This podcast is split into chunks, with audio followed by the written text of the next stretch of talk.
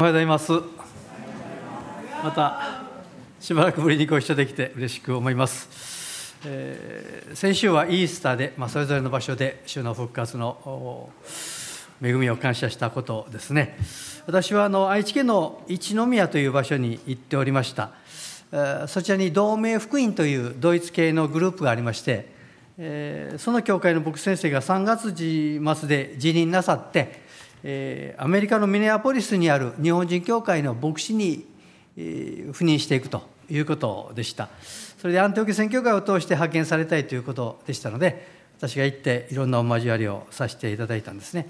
で今年はあの JC から2組ですね、えー、美濃の高橋久先生夫妻と八尾の山中稔先生夫妻がインドネシアに行きますので、まあ、その岡本先生とおっしゃるんですけど愛知県の先生が出かけることになると3組ですね今年アンテオケから派遣されていくことになります、えー、去年も1組出ましたので少しずつあの長らく帰ってくる先生が多かったんですけどコロナやいろんなことがあって出かけていく先生が少なかったんですが去年ぐらいから少し動き始めましたので感謝しています。今年もまたあの KBI の方で MTC 宣教師訓練コースがありましてそちらの方にですね堺福音の宇垣谷豊先生ね、えー、長男坊があの来てくれることになってるんですよね。で奥様があお医者さんなので、えー、奥様の方が去年 MTC に来て行きたい行きたいって言っててで、まあ、結婚なさってですね、えー、ひょっとしたら12年のうちにですね、えー、出かけることになるかなと。お祈りください。堺からもまた人材が出て出ていてですねいよいよこうあ名実ともに JC をですねもう選挙にも燃え燃えになっている グループになろうとしています。はい、えー、先週がイースターだということで今週はその1週間後なのでちょうどそこにあたる箇所を開いてそこからスタートしていきたいと思います、えー、ヨハネ福音書の20章。24節から29節までのところをお読みしたいと思います。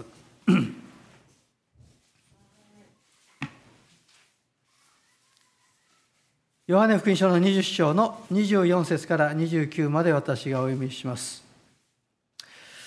十二弟子のお一人で、デドモと呼ばれるトマスは、イエスが来られた時彼らと一緒にいなかった。そこで他でそこで他の弟子たちは彼に、私たちは主を見たと言った。しかしトマスは彼らに、私はその手に釘の跡を見て、釘の跡に指を入れ、その脇腹に手を入れてみなければ決して信じませんと言った。8日後、弟子たちは再び家の中におり、トマスも彼らと一緒にいた。戸には鍵がかけられていたが、イエスがやってきて、彼らの真ん中に立ち、平安があなた方にあるようにと言われた。それからトマスに言われた。あなたの指をここに当てて、あな私の手を見なさい。あなたの手を伸ばして私の脇腹に入れなさい。信じないものではなく、信じるものになりなさい。トマスはイエスに答えた。私の主、私の神。イエスは彼に言われた。あなたは私を見たから信じたのですか？見ないで信じる人たちは幸いです。今朝この箇所から、見ずに信じる幸いという題でご一緒に学んでまいりたいと思います。皆さん説教を準備する時ですね2つ困ることがあるんですね。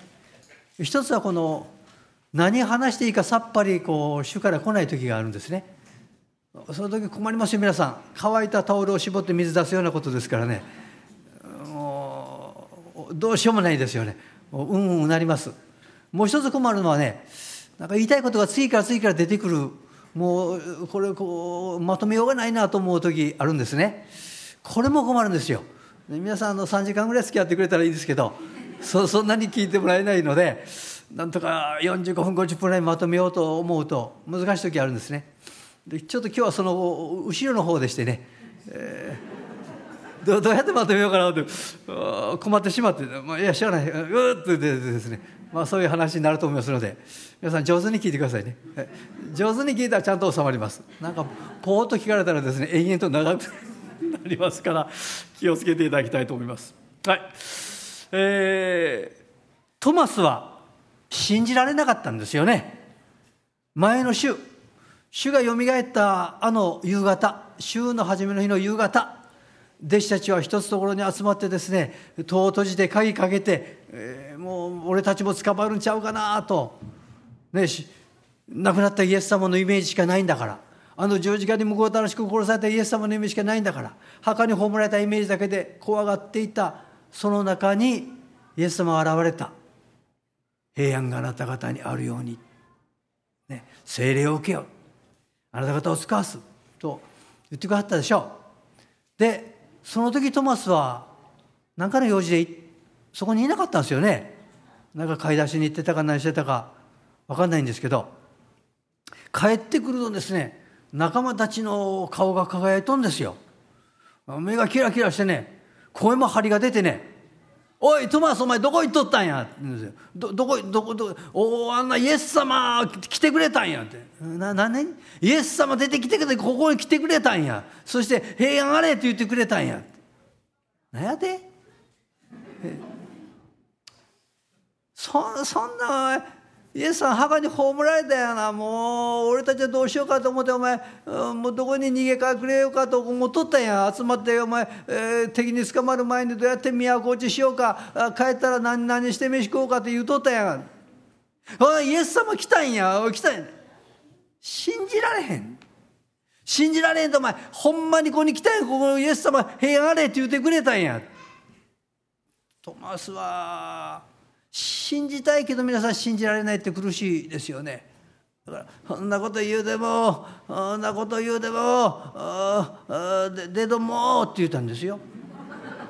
だからでどもと呼ばれるトマスって書いてあるんですよ。で、まあ、とにかくですねあ皆さん見んことには信じられない触らんかったら感じれへんかったら信じられないというのは私たちの人間性の弱さですよね。見る聞く触る味わうそれでこう認知していくわけですけど霊的なことって理解したいと思うほどに私たちはこの肉体的な感覚に頼ってしまいがちなわけです。ねまあ、そのところに次元を超えてイエス様が現れてくださるということです。8日目8日の後弟子たちは再び家の中におりトマスも彼らと一緒にいた。今度は一緒にいたんですよ。戸には鍵がかけられていたが鍵かけられてたってことは閉めてやったってことですね。わかりますか？鍵かけて開ける人おれへんわけですよね。今日も僕はあの家出る前ですねちゃんと鍵かけたかって言われるんですよ、ね、私が準備していいんやからあなた鍵ぐらいかけてって言われるんですよ、ね、で私がそことことこと3つ鍵かけるの見て、えー、車で待ってるでって言って出てくるわけですよね。鍵かけるってことはちゃんと戸を閉めたってことですね。で戸を閉めた中でまたイエス様が入ってこられたんですよね。どうして戸を鍵かけてたかというとまだ弟子たちは恐れの中にいた。不安の中にいたっていうことですよ。鍵かけるってことは用心した。ってことです。当局の者たちが来てまた俺たちを捕まえるんじゃないだろうかというまだ恐れの中にあったということです。そして閉めてあったので物理的には入ってこれない状況。に主が何て書いてありますか？イエスがやってきて彼らの真ん中に立ちとあります。物理的には入ってこれない状況の中に主がスッと入ってこられて平安あれ恐れる必要ないということをおっしゃったんですよね。で多くの仲介者は主の栄光の体はこの物理的なこの何ですかこの2次元とか3次元に支配されない、ね、不思議な体ですよね。通常の原理を超えて主がご自身を表されたつまり異次元異空間から介入してくださったわけですよね。でトマスは、まあ、私たちを代表してるんですね。私たちを代表してですねこの触らんと信じれへん見ないと信じれへん。指突っ込まんと、手を脇腹に差し込んで、本当にイエス様やと分からんかったら信じないと言い張ったトマスに、彼が理解できる形でイエス様が来てくださった。そして、あなたの指をここに当てなさい。私の手を見なさい。釘の跡あるでしょう。あなたの手を伸ばして脇腹に差し込んでごらんという主がトマスが理解できる認知できる形で来てくださったですね。その次元までイエス様がへり下ってくださった。そしてトマスはようやくにですね、私の主、私の神ということができたんですが、イエス様のお答えは、あなたは私を見たから信じたんですか？見ないで信じる者は幸いです。という不思議な言葉を残されました。見ないと信じないと言ったからイエス様来てくださって触ってごらんとおっしゃったんですよ。差し差し込んでごらんとおっしゃったんです。それでイエトマスがようやく「主よ神よ」と言ったら「だから信じたんか」「民と信じる方が幸いだ」とおっしゃったんですね。皆さん何で見ないで信じるものが幸いでしょうか先ほども言いましたように、まあ、私たちが何かあるとかないとかいうのは五感ですね見る聞く嗅ぐ触る味わう。そのようなこう五感を通して認知していくんですね。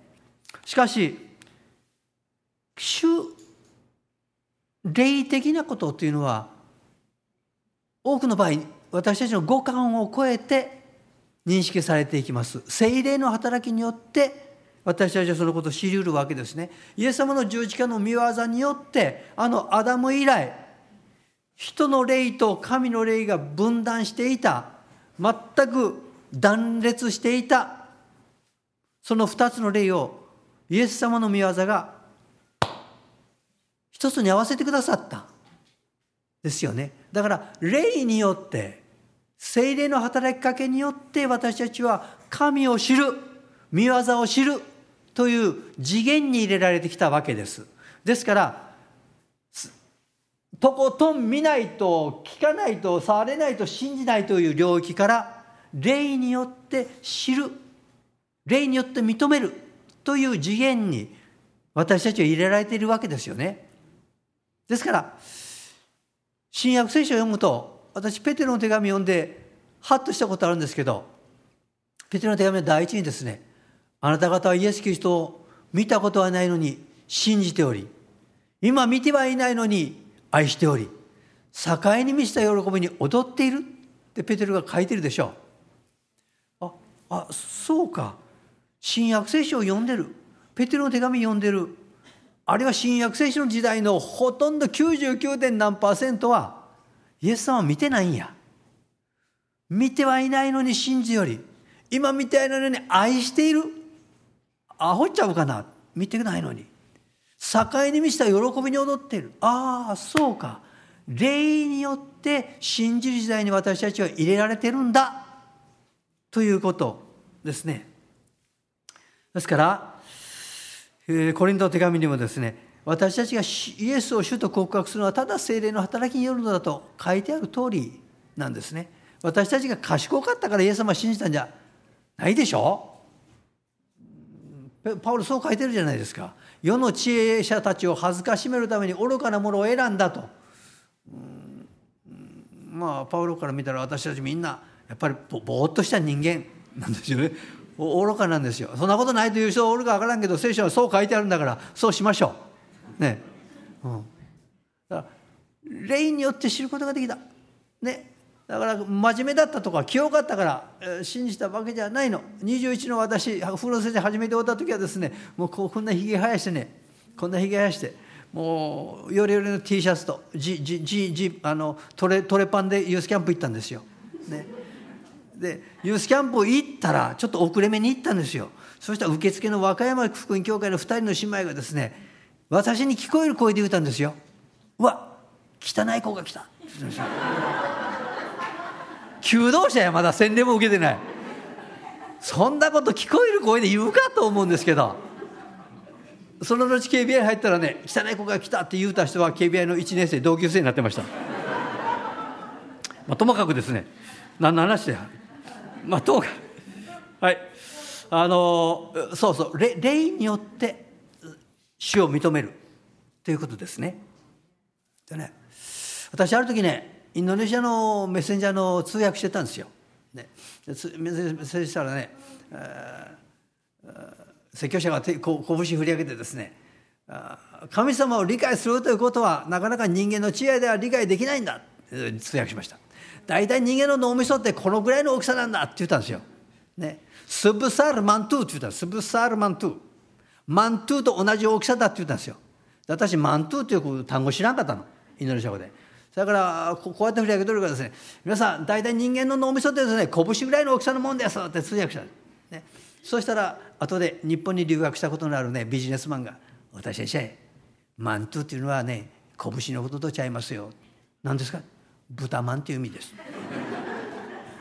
人間の脳みそは豚まんぐらいの大きさのものです。って言ったのああうまいこと言うたなと思う、ね、つまりこれぐらいの脳みそで宇宙を作られた。アルファでありオメガである方歴史を握っていらっしゃる方どんなに人間が逆らおうともどんなに人間が忠実にいようとも神様の歴史は計画通りに進んでいくんですね。そのお方をこの豚まんぐらいの脳みそで理解できるはずがないっていうことを言われてあうまいこと言うたな今度どっかですか？と思ったんですよ。ね、つまり神様は時間と空間の外にいらっしゃる。時間軸の外にいらっしゃる方なんですね。私は空間の外にいらっしゃる方。でその復活のイエス様が空間の中で時間軸の中で見ないと信じれん触らんと信じれんもう人間性の弱さそのものを告白したトマスに向かって現れてくださってトマス。差し込んでごらん。差し入れてごらん。触ってごらん。主よ。見たからようやく信じたのか。見ないで信じる人は幸いだ。とおっしゃったんですね。そう。私たちの信仰は自分の置かれている状況環境の中に縛られがちですよね。この今2023年4月十何日今日？1616 16日、えー、11時30分。この南サフン業界というこの空間に縛られてんですよね。縛られてないと言うても縛られとんですよ皆さん、ね、ギリギリに縛られた、ね、そそこにある中で、えー、私たちが私たちの人生が状況が御言葉に沿うものであったら問題ないですよでも御言葉とどうもしっくりこないという状況の中でですねいるとどうもこのすり合わせができない。ぴったりこない。ということが起こります。まあ手っ取り早い話ですね。私のこと言いますと私あのスリランカで事故に遭ったのがちょうど10年前なんです。2013年の2月だったので、まあ、10年過ぎたんですね。別に10周年のお祝い会したことないんですけどあのまあ、とにかくあそこでですねまあ波に揉まれて、えー、頸椎やって、海の中で、両手両足動かになってもうそのままって本当は死んどったんですよ。もう死ぬしかなかったんですよ。水の中で両手両足ガーンとやってですねここにあざができてもう動かんなってんやから立てたら問題ないけど立てへんねやからもう動けへんねやからここにキラキラと水面はわかるけど神様こんなとこで僕は死ぬんですか？漁師町で生まれ育っても台風の時海行って遊んでわわわ言うとったのこんな浅瀬で人生終わるんですか？死ぬしかなかったんですよね。とにかくそこで奇跡に助けられた、ね、ところが、うんまあ、頸椎調べたら米粒ぐらいの神経の部分が切れてる死んでる。それからずっとこう後遺症残るんですよね。後遺症しびれとかこわばりとか重いもの持てないとか、ね。まあ、そういう中でね僕もずっと支援の103編さっきも3編あったけど、ね、それそれいつも暗唱して起きてくるんですよ朝。我が魂を潮めたたえよ我がうちのすべてのものを聖なる皆を褒めたたえ我が魂を潮めたたえ死のよくして方何一つ忘れるな主はあなたのすべての咎を許しあなたすべての病を許しあなたの命を穴からあがないあれ墓からあがないあなたに恵みと憐れみの冠をかぶらせるあなたの一生よいものあなたの若さはわしのように新しくなる。安心しながら起きるんですよ。あなたのすべての咎を許しアーメン。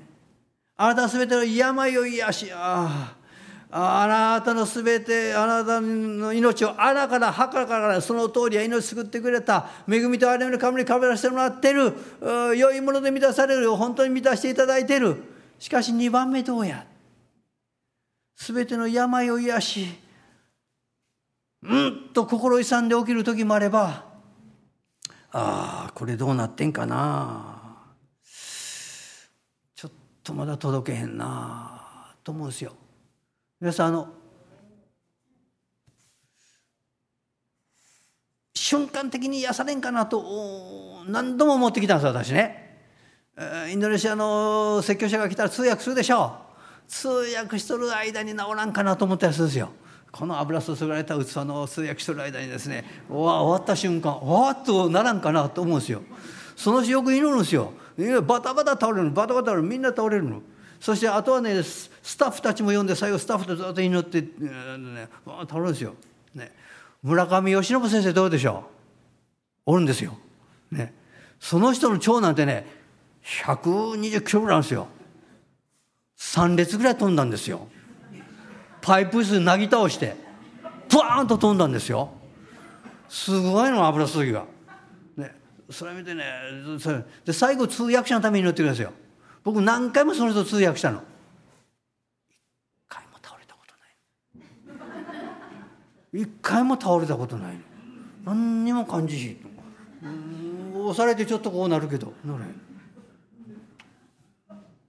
感覚霊的なこと鈍いんかなと思うんですよ。あああの時はなさいやらせない。長野県の温泉に行ったんですよ。なんかの旅行の時ね。そうしたらね熱い温泉と冷泉とある温泉があってね熱いところに入ってえやええ加減熱くなったらねキーンと冷えるところに入ったんですよ。キーンと冷えてねものすごく気持ちいいんですよ。でも冷えて冷えて冷えたらまた今度温かいとこ入るんですよ。頭が熱すぎるなと思ってキーンとこう行くんですよ。その日はねひょっとしたらこのキーンとしとる間にね僕の神経がスカーッとなってねホコホコした体で服着た瞬間癒されてしまってることになるんちゃうかなと期待したの。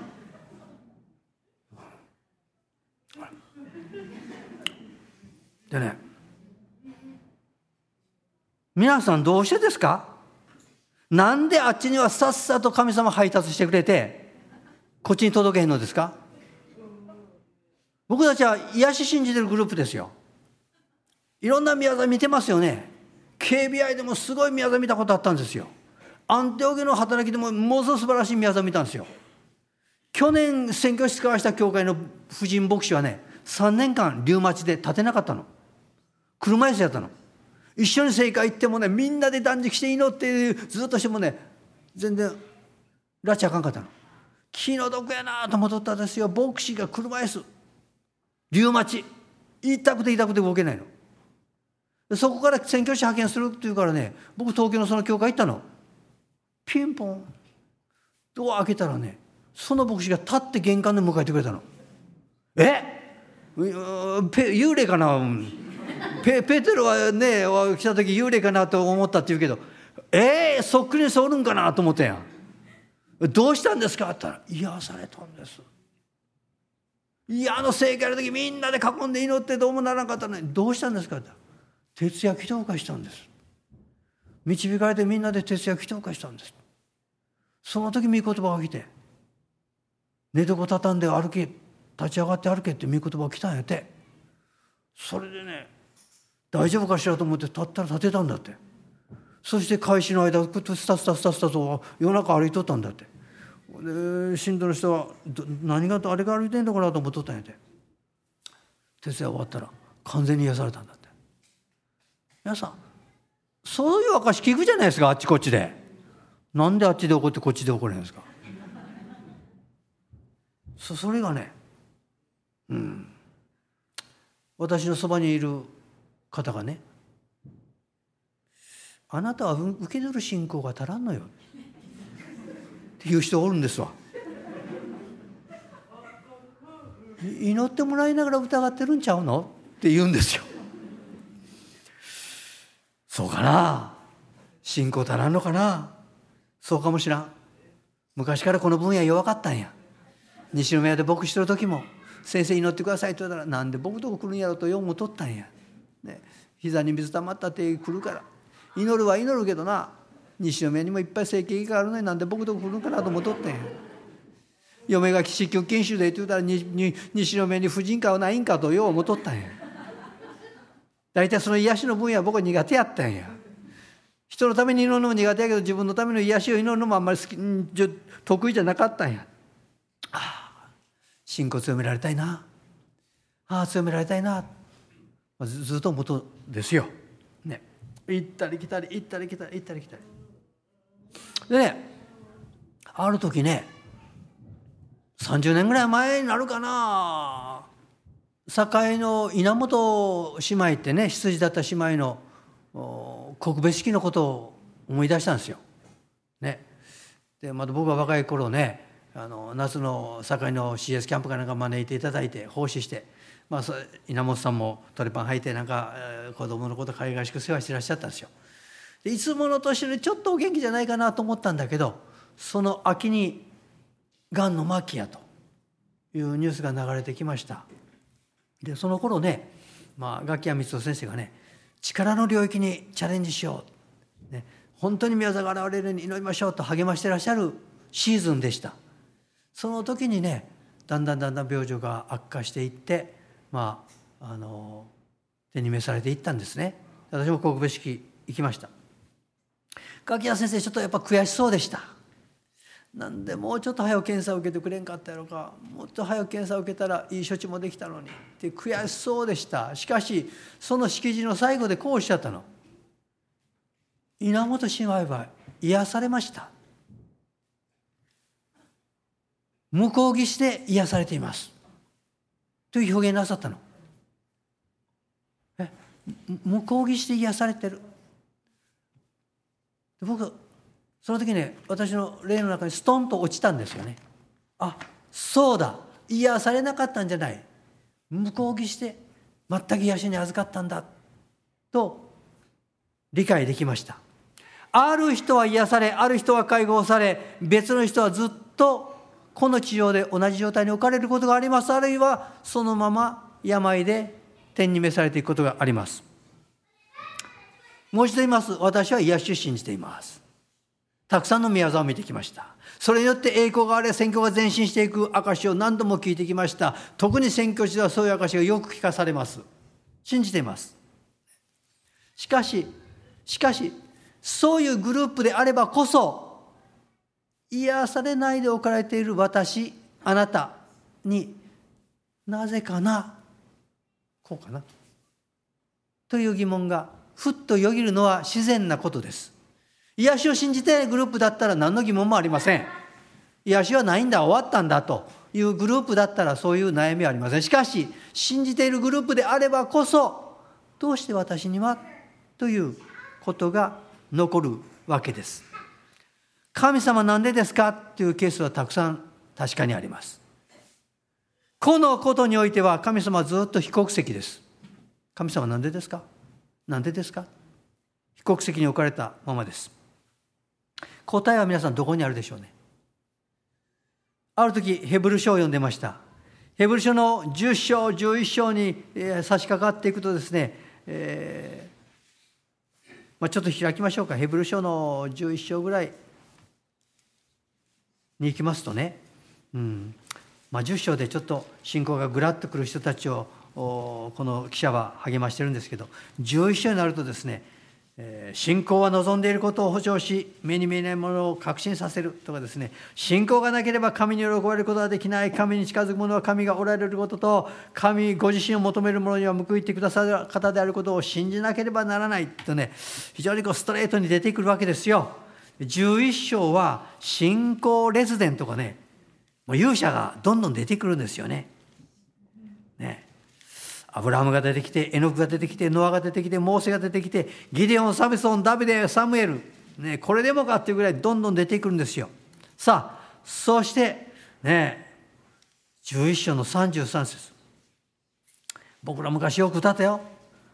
彼らは信仰によって国々を征服し正しいことを行い約束のものを得ました。獅子の口を塞ぎ火の勢いを消し剣の刃を逃れ弱い者なのに強くされ戦いの勇士となり他国の陣営を陥れました。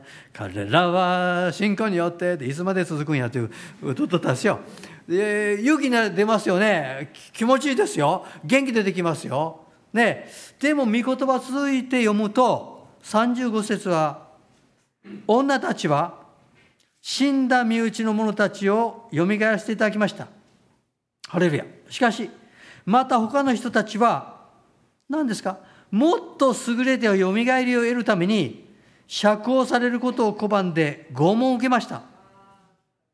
また他の人たちはあざけられ、鞭で打たれ、さらに鎖でつながれて牢に入れられる経験をし、石で打たれ、ノコギリで引かれ、剣で切り殺され、羊やヤギの皮を着て歩き回り困窮し圧迫され虐待されました。この世は彼らにふさわしくありませんでした。彼らは荒の山ホラーな地の穴をさまよいました。前半はすごい信仰の勇者たちが出てくるんだけど後半はこの地上では手に入れなかったという人たちが出てきます。皆さん仲介書部というイザヤはねノコギリで引かれたらしいですね。あの用いられたイザヤという預言者はノコギリで引かれて殉教したんじゃないかと言われてるんですよ。だからそれらのことを踏まえてこのヘブル書が書かれてあるんですね。39節。これらの人たちは皆その信仰によって称賛されましたが約束されたものを手に入れることはありませんでした。うん。ヘブル書の著者は前半の英雄たちを持ち上げて後半の名もなき人たちを下に置いているんじゃない。この地上で約束を受けるかベールの向こう側で受けるか神様が主権的に定めておられる。どちらの信仰も喜んでおられる。神は私たちのためにもっと優れた、ベタ、もっと優れたものを用意しておられたので、私たちを抜きにして彼らが完全なものとされることはなかった。つまり、私たちと共に神様の完全な祝福をいただくのだ。この地上では手に入れなかった。しかし、ベールの向こう側、向こう側で私たちと同じ完全な祝福に預かるんだと書いてあります。私たちは下から見上げるようにして神様どうしてですかと問うんですが神様は時間を超えた時間軸を超えたところから永遠の今であるところから私たちの人生を完全に祝福しくださる。完成させてくださる。ですね。フィリップ・ヤン氏の本を読んでましたら彼はある時ですね公演の帰りに公演ってあのお話しした公演ですよ。公演した帰りに少しあの景色見たいから寄り道しようとして狭い道の方に行ったそうです。そうすると前日の雪が残っててスリップして車が5回転崖を転がったそうです。彼は放り出されてそして頭と首あたりに痛いような焼けるような痛み感じたんだそうです。パソコンも携帯ももう社外から放り出されてもう動けなくなってどうしようもなくなったそうです。たまたまそこを通りかかった救命士が彼を病院に運び込んでくれたそうです。皆さん頭と首にすごく傷を受けて、えー、したんですけど医者はね鎮痛剤売ってくれなかったそうです。ね痛み止め売ってくれなかったそうです。そしてあっちこっち触るんだそうですここどうですか？痛みますか？痛いですここはどうですか？もっと痛いですなんで鎮痛剤？打たなかったでしょう痛みが脊髄がつながっている証拠なんだそうです。痛みが頸椎がまだ生きている証拠なんだそうです。だから、注射して鎮痛剤打っちゃったらそれがわからない。彼はこう書いてあります。痛みこそ脊髄がつながっている証拠。痛みは命のある証明だった。痛みは命があることを知らせるものであり、人生の痛みはあなたに愛があることを知らせるものだ。インドネシア時代、面白い説教者がおりましてですね、イスラム教から改心したヨスフローニって有名な面白い話する人皆さん、苦しみが続く中でね、もう死にそうだと思うことあるでしょう。もう死にそうだと思うことあるでしょう。安心しなさい。あなたはまだ生きています。死んだ人は死にそうだなんとは言いません。もう気が狂いそうだという人がいるでしょう。狂ってませんよ。狂ってる人は俺はまともだと言うんです。もう狂いそうだって言ったら安心しなさい。あなたはまだまともです。ね、そういう面白いこと言う人はおりました。ね。トルニエ。ね、うんまあフランスの精神科医だと思いますけど彼が彼の本を読んでるとですね「人生を変えるもの」っていう本があります。6章に「苦しみを癒すもの」というタイトルの章があります。あるイスラムの神学者がジャーナリストに「苦しみは神から来るのか?」と問いを受けてそうした説問をすることを私は慎んでいると答えた。トルニエはそれは全く聖書的な回答だと評価しています。神は神秘に包まれており、私たちの理解の到底及ばぬ考えが終わりです。なぜ苦しみがあるのかの問いには、本当には答えがありません。つまり、スブサールマントゥですね。豚まんほどの頭の私たちに、脳しかない私たちに、神のご計画、神の許された事柄の全部を解明して説明することはできない。本当には答えがありません。真のキリスト教態度とは、神の神秘に踏み込むことをせず、その前に頭を下げることにあります。シュバイツァーの言葉を彼は引用して、彼はこう言ったそうです、シュバイツァー。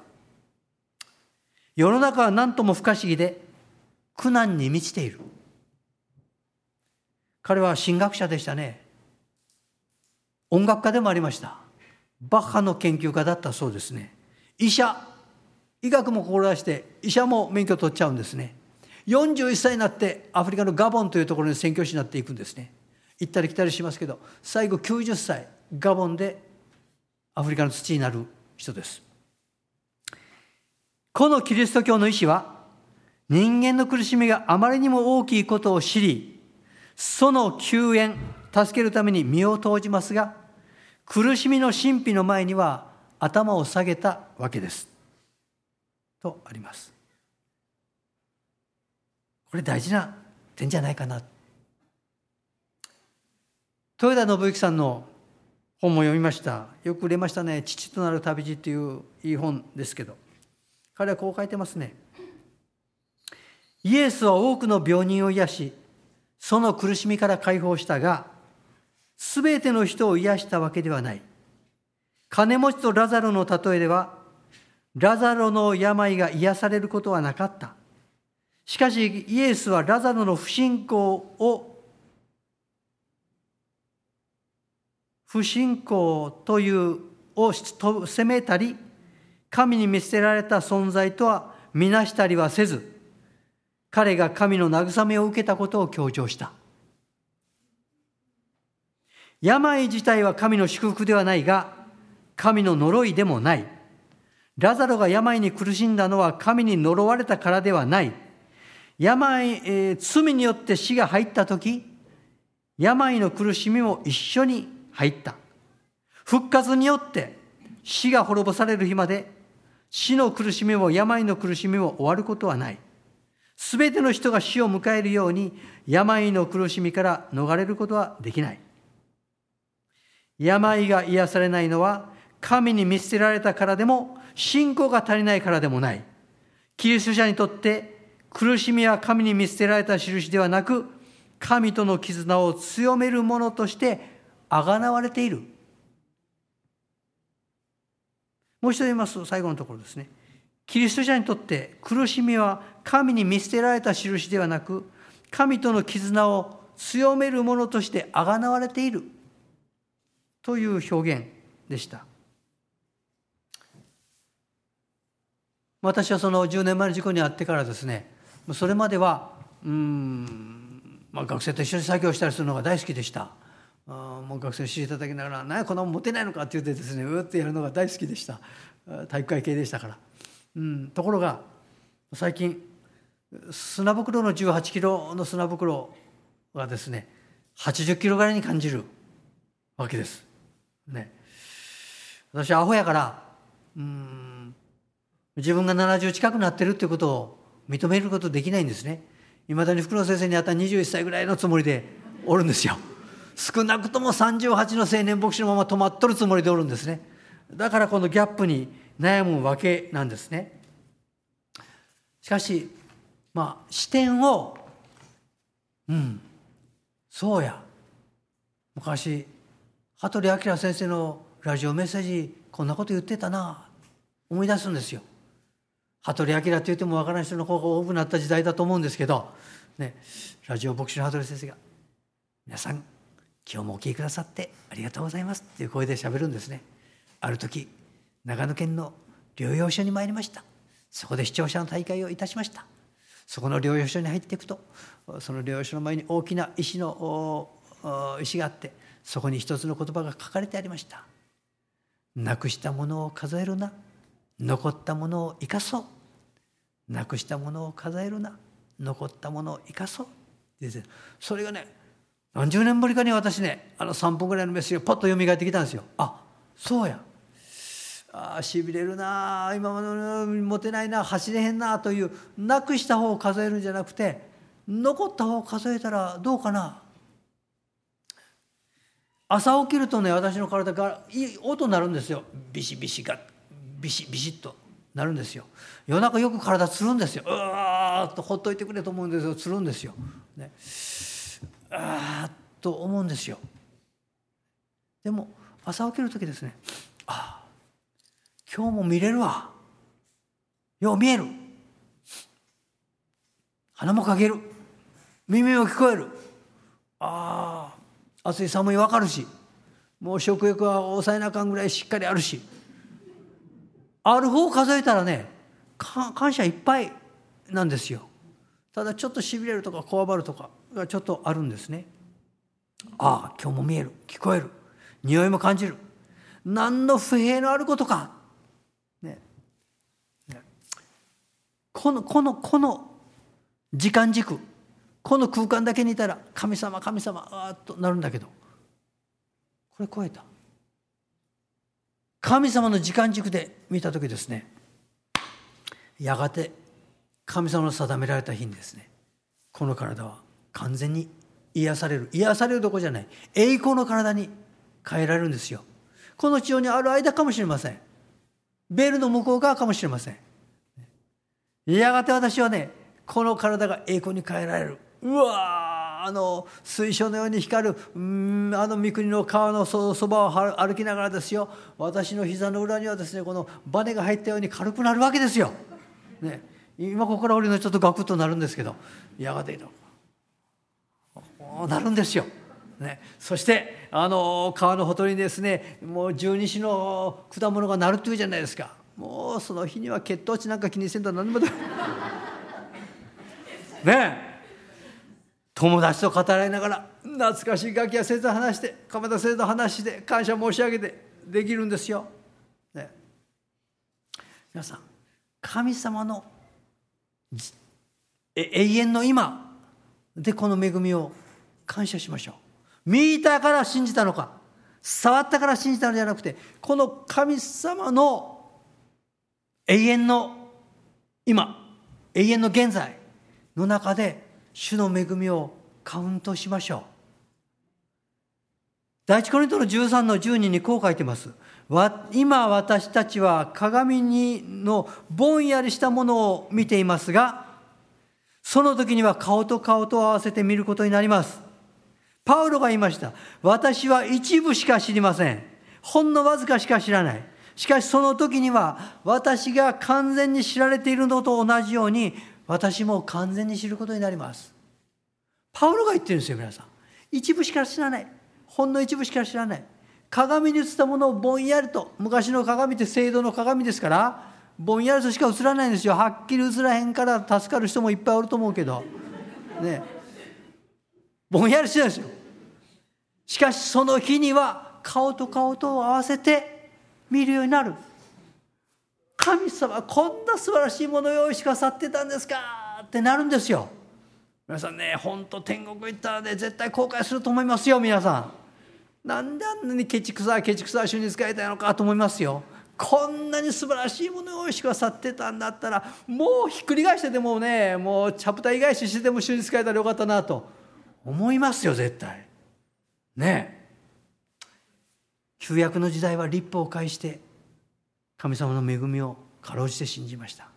新約の時代はイエス様の十字架と復活の御業精霊の助けを通してもっとクリアに見えるようになりました。しかしやがてその日には全てのベールが巻き上げられる。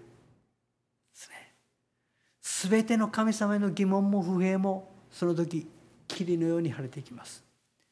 ああ神様あなたのなさったことはベストでしたどうしてですか？と問うたあのことはやっぱり神様の永遠のご計画の中で最善のご計画でした私の家族のあの子のことが何でですか？と言ったあのことは神様の最善のご計画でした。私の人生に降りかかったあの痛みの出来事は、ああ、最善でした。信仰の目を持って、私の今との状況を神様の永遠の今に移していきましょう。ね、トマスのところに主が来て、両手差し出し、脇腹を示して手を入れようと言ってくださったようにそれよりもなお鮮やかに私たちとお出会いしてくださいます。その日にはあなたの目の涙を拭うと書いてあるじゃないですか。あなたの痛みがあがなれると書いてあるじゃないですか。その日に私たちの神様なんでですか？どうしてですか？という全てが評価します。霧のように晴れていきます。そしてトマスと同じように私の主。私の神をひざまずいて礼拝することになります。お祈りします。父なる神様十字架と復活を通してあなたの恵みはイエス様の十字架と復活を通して余すところなく私たちに注がれてきています。本当に神を知らず本当に望みもなかった私たちがイエス様というあの一点を通してあの十字架という集約された神様の恵みを通して私たちの人生の中に恵みが注ぎ込んできました。溢れてきました。無尽蔵のかけ流しの温泉のように私たちに溢れています。主を感謝します。どうぞこの福音をしっかりと握らしめてください。ついつい近視眼的になってついつい自分の状況からだけで神様の前に「まだですかどうしてですか?」と言いがちなものですがどうぞ神様の永遠のご計画の中でスケールの大きさの中であなたの恵みをもう一度数えさせてください。やがてやがて顔と顔と合わせる日にあなたの恵みを心から賛美します。しかしどうぞこの地上においても背筋伸ばしてこの地上にあるかやがてベルの向こう側か知らないけど神様私の最善なのだ。神様私をあがなってくださったんだ。全てあがなわれているんだと背筋伸ばして主の前を歩いていくことできますように導き続けてください。お願いをいたします。ハレルヤ尊い皆によって祈ります。アメン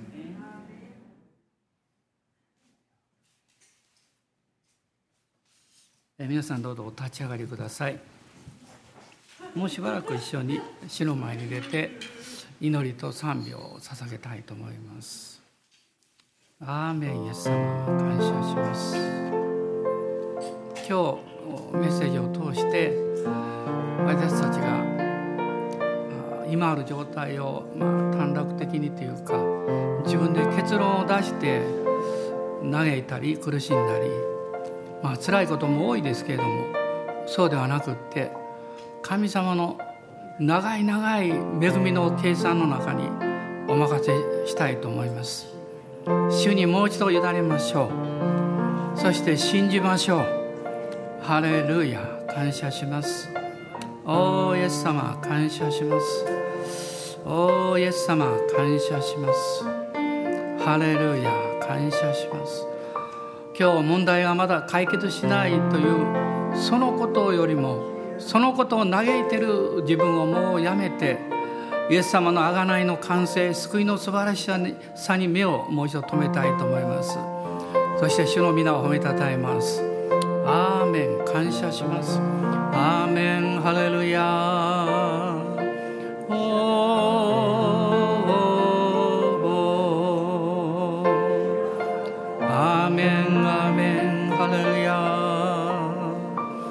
主の皆を褒めたたえます。主よ。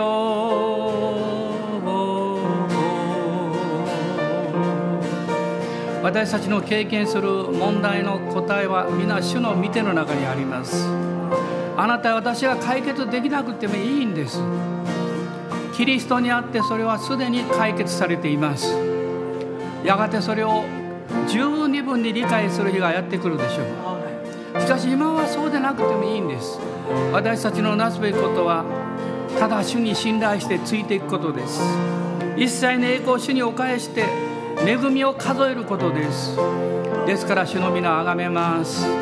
主の皆あがめます。ハレルヤハレルヤ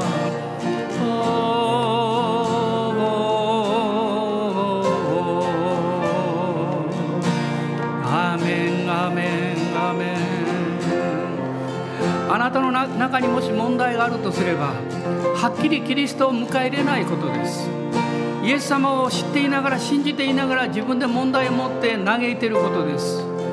でも今日もう一度イエス様に全てお任せします。主よあなたが答えですと。アーメン。感謝します。このままで。このままであなたについていきます。おーイエス様。感謝します。ハレルヤ。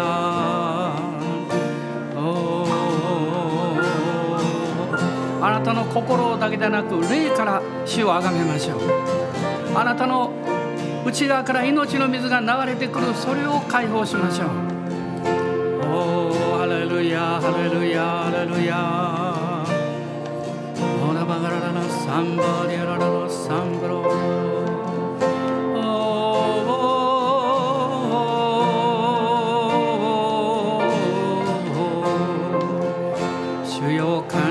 しますアーメンアーメン主に栄光を返します。アーメンアーメンアーメンおーイエス様感謝します。今あなたの臨在がここに臨んでいます。あなたは傷んでるところに触れ癒してくださいます私たちの苦しい心をあなたは握ってくださって平安あれとおっしゃってくださっています。アーメン感謝します。アーメンアーメン